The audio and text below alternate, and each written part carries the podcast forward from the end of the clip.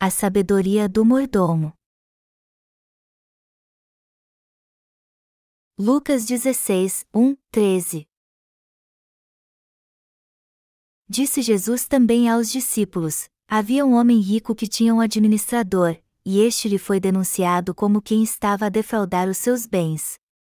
Então, mandando-o chamar, lhe disse: Que é isto que ouço a teu respeito? Presta contas da tua administração, porque já não podes mais continuar nela. Disse o administrador consigo mesmo: Que farei, pois o meu senhor me tira a administração? Trabalhar na terra não posso, também de mendigar tenho vergonha. Eu sei o que farei, para que, quando for demitido da administração, me recebam em suas casas. Tendo chamado cada um dos devedores do seu senhor, disse ao primeiro: Quanto deves ao meu patrão? Respondeu ele: Cem cados de azeite. Então, disse: Toma a tua conta, assenta-te depressa e escreve cinquenta. Depois, perguntou ao outro: Tu, quanto deves? Respondeu ele: Cem coros de trigo. Disse-lhe: Toma a tua conta e escreve oitenta. E elogiou o Senhor o administrador infiel porque se houver atiladamente, porque os filhos do mundo são mais hábeis na sua própria geração do que os filhos da luz. E eu vos recomendo, das riquezas de origem iníqua fazei amigos, e para que, quando aquelas vos faltarem, esses amigos vos recebam nos tabernáculos eternos. Quem é fiel no pouco também é fiel no muito, e quem é injusto no pouco também é injusto no muito. Se, pois, não vos tornastes fiéis na aplicação das riquezas de origem injusta, quem vos confiará a verdadeira riqueza? Se não vos tornastes fiéis na aplicação do alheio, quem vos dará o que é vosso? Ninguém pode servir a dois senhores, porque ou há de aborrecer-se de um e amar ao outro ou se devotará a um e desprezará ao outro. Não podeis servir a Deus e às riquezas. Amados irmãos, vamos ver agora o capítulo 16 de Lucas. O capítulo anterior fala da história de um homem com dois filhos, um deles voltou para casa depois de ter ido embora e desperdiçado toda a sua herança vivendo dissolutamente.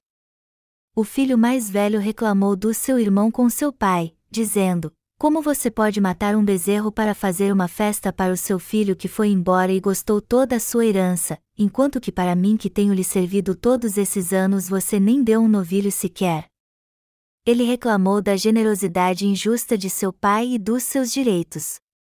Então seu pai lhe disse: Meu filho, tu sempre estás comigo, tudo o que é meu é teu. Entretanto, era preciso que nos regozijássemos e nos alegrássemos, porque esse teu irmão estava morto e reviveu, estava perdido e foi achado. Lucas 15, 31, 32. Através dessa história, Deus está dizendo aos seus servos para trabalhar com um senso de posse. Vamos ver os versículos 1 e 2 do capítulo 16 de Lucas. Disse Jesus também aos discípulos: Havia um homem rico que tinha um administrador, e este lhe foi denunciado como quem estava a defraudar os seus bens. Então, mandando-o chamar, lhe disse: Que é isto que ouço a teu respeito? Presta contas da tua administração, porque já não podes mais continuar nela quando alguém fica prejudicado porque não vai bem no trabalho, ele geralmente fica reprimido por falhar em certas tarefas e é advertido por escrito. Quando chega a esse ponto, ele deve começar a pensar que será demitido cedo ou tarde. Pessoas nessa situação tentam pegar documentos confidenciais da empresa e vendê-los para outras empresas quando são demitidas elas fazem chantagem usando os documentos: se você me demitir, eu vou entregar os segredos da empresa. Existem mesmo pessoas que fazem isso. No texto bíblico deste capítulo, um homem estava prestes a perder seu emprego. Eu presumo que ele era um contador. Melhor dizendo, parecia que ele tomava conta das finanças da família. Já que estava prestes a ser demitido, ele tinha que se preparar para isso, ele tinha que achar algo para fazer e algum lugar para ir. Geralmente, donos de terra tinham inquilinos fazendeiros. No passado, os donos de terra costumavam alugar sua terra aos fazendeiros, aumentando suas posses com uma parte da colheita sem que eles mesmos trabalhassem em suas terras. Eles aumentavam suas riquezas apenas alugando sua terra aos inquilinos fazendeiros. O jovem rico do texto bíblico deste capítulo deve ter tido um mordomo para cuidar de seus bens. Ele pediu para que o mordomo fizesse um inventário de suas posses e resumisse sua renda e despesas. Quando o mordomo descobriu que seria mandado embora, ele chamou todos os que deviam ao seu senhor e reduziu sua dívida. Quanto você deve ao meu senhor? Cem medidas de azeite. Toma a tua conta e escreve cinquenta. Ele chamou outro devedor. Quanto você deve? Cem alqueires de trigo. Toma a tua conta e escreve oitenta.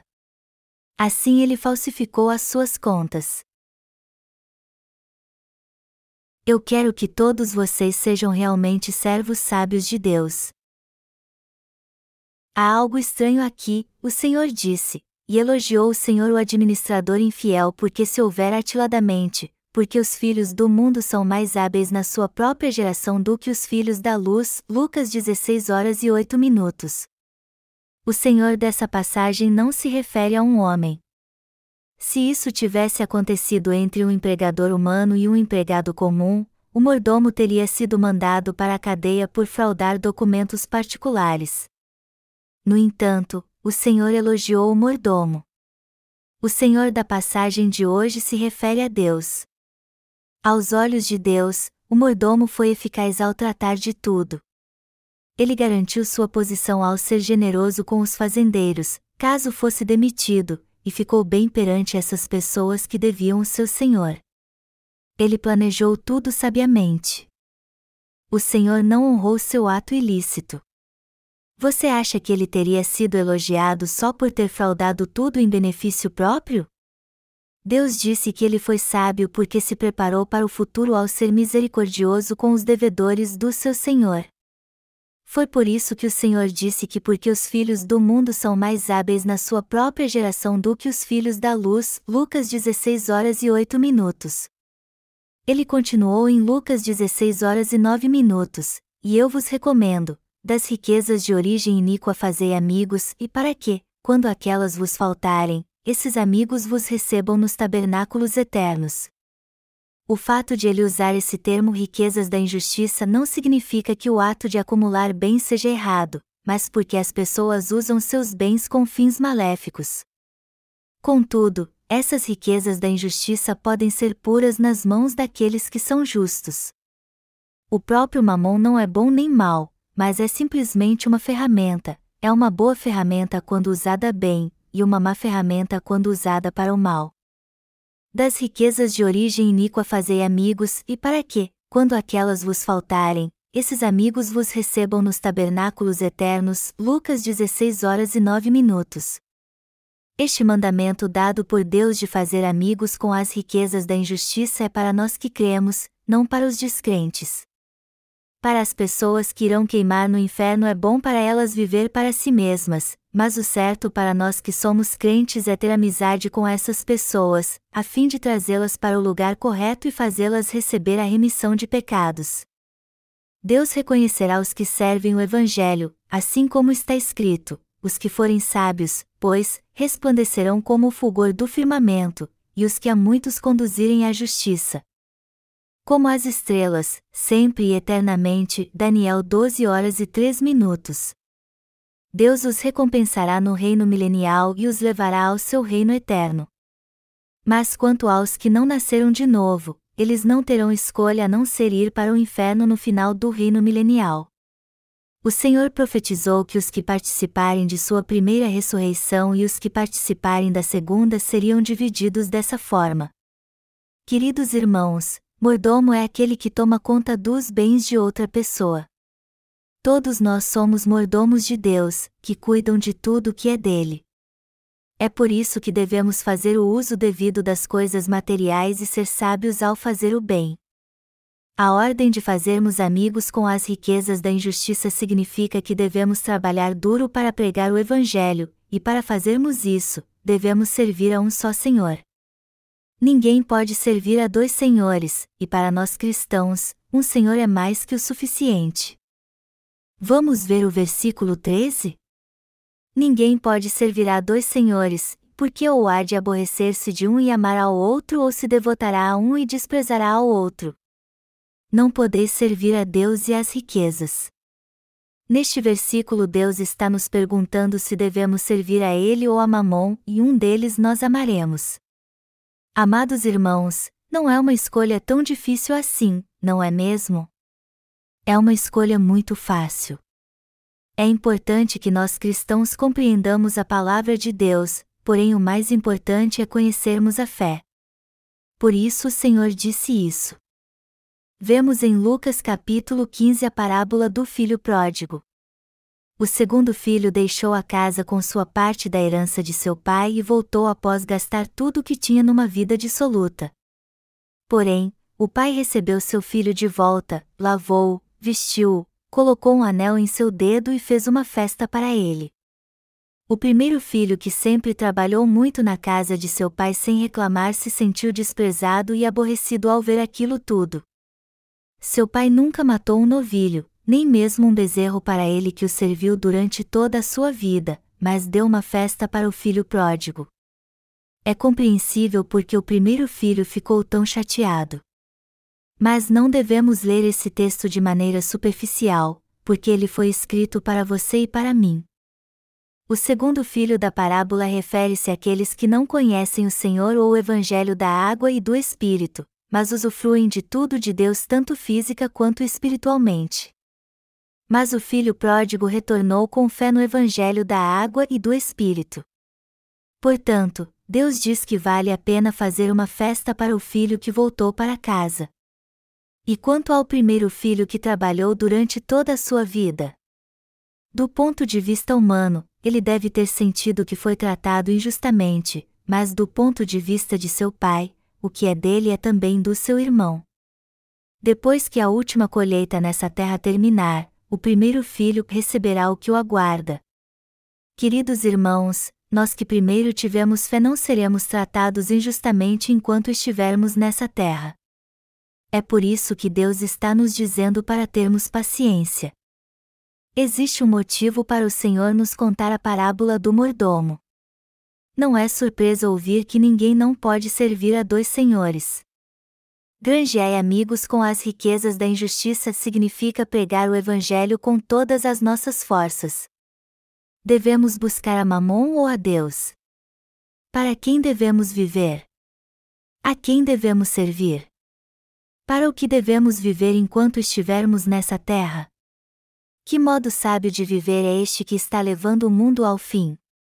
Para todas essas perguntas há apenas uma resposta, que é servir ao Evangelho da água e do Espírito. O Senhor contou estas parábolas para nos mostrar a verdade. Portanto, é crucial sermos leais e fiéis como mordomos do Senhor. Devemos saber que Deus confia sua obra aos que são fiéis. Como devemos viver como crentes do Evangelho da Água e do Espírito? embora possamos não ser reconhecidos ou tratados bem nessa terra, assim como o primeiro filho que trabalhou duro em silêncio, devemos viver de forma fiel tendo um coração de servo. Devemos obedecer ao Senhor lembrando que seremos reconhecidos e recompensados por nosso trabalho quando chegarmos ao seu reino. Por isso que sempre devemos viver por seu reino. Nós vamos fazer a vontade do Senhor mesmo se não recebermos nenhuma recompensa dele somos os que deveriam viver para Deus. Já que Deus nos salvou pelo verdadeiro Evangelho da água e do Espírito, tirou nossos pecados e nos adotou como seus filhos, nos prometeu a vida eterna, felicidade e uma vida gloriosa, devemos ter uma vida fiel, por mais que não tenhamos nenhuma recompensa imediata pelo nosso trabalho. Devemos viver assim só por causa da salvação que recebemos. O Senhor nos faz esta pergunta: qual é o modo sábio de viver após a salvação? E Ele mesmo nos dá a resposta para ela. Não podemos servir a dois senhores. Precisamos rever nosso pensamento e escolher um deles, escolher servir a Deus ou ao mundo. devemos escolher a Deus, é claro. Não podemos ter dois senhores. É impossível servir a dois senhores. Então, que lado escolheremos? Devemos servir ao Senhor que nos salvou, Ele cuidará de nosso futuro, Ele nos abençoará e nos levará para seu reino eterno. Temos que fazer fielmente Sua obra até que Ele nos chame para seu reino eterno. É isso que o Senhor diz que devemos fazer. Infelizmente, sempre nos esquecemos desta verdade. Eu não estou te acusando de não trabalhar fielmente, mas quero enfatizar que toda obra que fazemos deve ser o ministério que proporciona alegria às pessoas e também recebe amor delas. Eu espero que nossa igreja se torne uma igreja que ajuda as pessoas e recebe mais amor ainda delas. É nosso trabalho pregar o Evangelho e ajudar as pessoas orando por elas. Nós exercemos este ministério para servir o Evangelho. A mensagem do texto bíblico deste capítulo, que devemos fazer amigos com as riquezas da injustiça significa que devemos pregar o Evangelho da água e do Espírito para aqueles que não nasceram de novo e levá-los à salvação. É isso que o Senhor está nos dizendo aqui. Quando perguntamos às pessoas se elas têm pecado, algumas respondem duramente: Por que você se importa se eu tenho pecados ou não? Mas ainda assim precisamos pregar o Evangelho para elas. E para fazermos isso, precisamos de algumas coisas materiais. Sem dinheiro é difícil distribuir os livros que doamos através do nosso website, mas é difícil ganhar dinheiro, enquanto que gastar é muito fácil. Amados irmãos, mordomos têm a missão de cuidar muito bem dos bens de seu mestre e dar lucros a ele. Esta é sua tarefa. Então, não devemos fingir que levamos uma vida santa sem fazer nada, mas devemos ganhar dinheiro e investir nossos bens no Evangelho. Eu quero fazer amigos com as riquezas da injustiça. Eu quero viver como mordomo fiel. Eu creio que vocês têm o mesmo desejo. Eu oro para que Deus nos abençoe por termos este desejo. Eu creio firmemente que Deus fará isso. Eu oro para que tenhamos muito mais injustiça para que sirvamos ao Senhor abundantemente.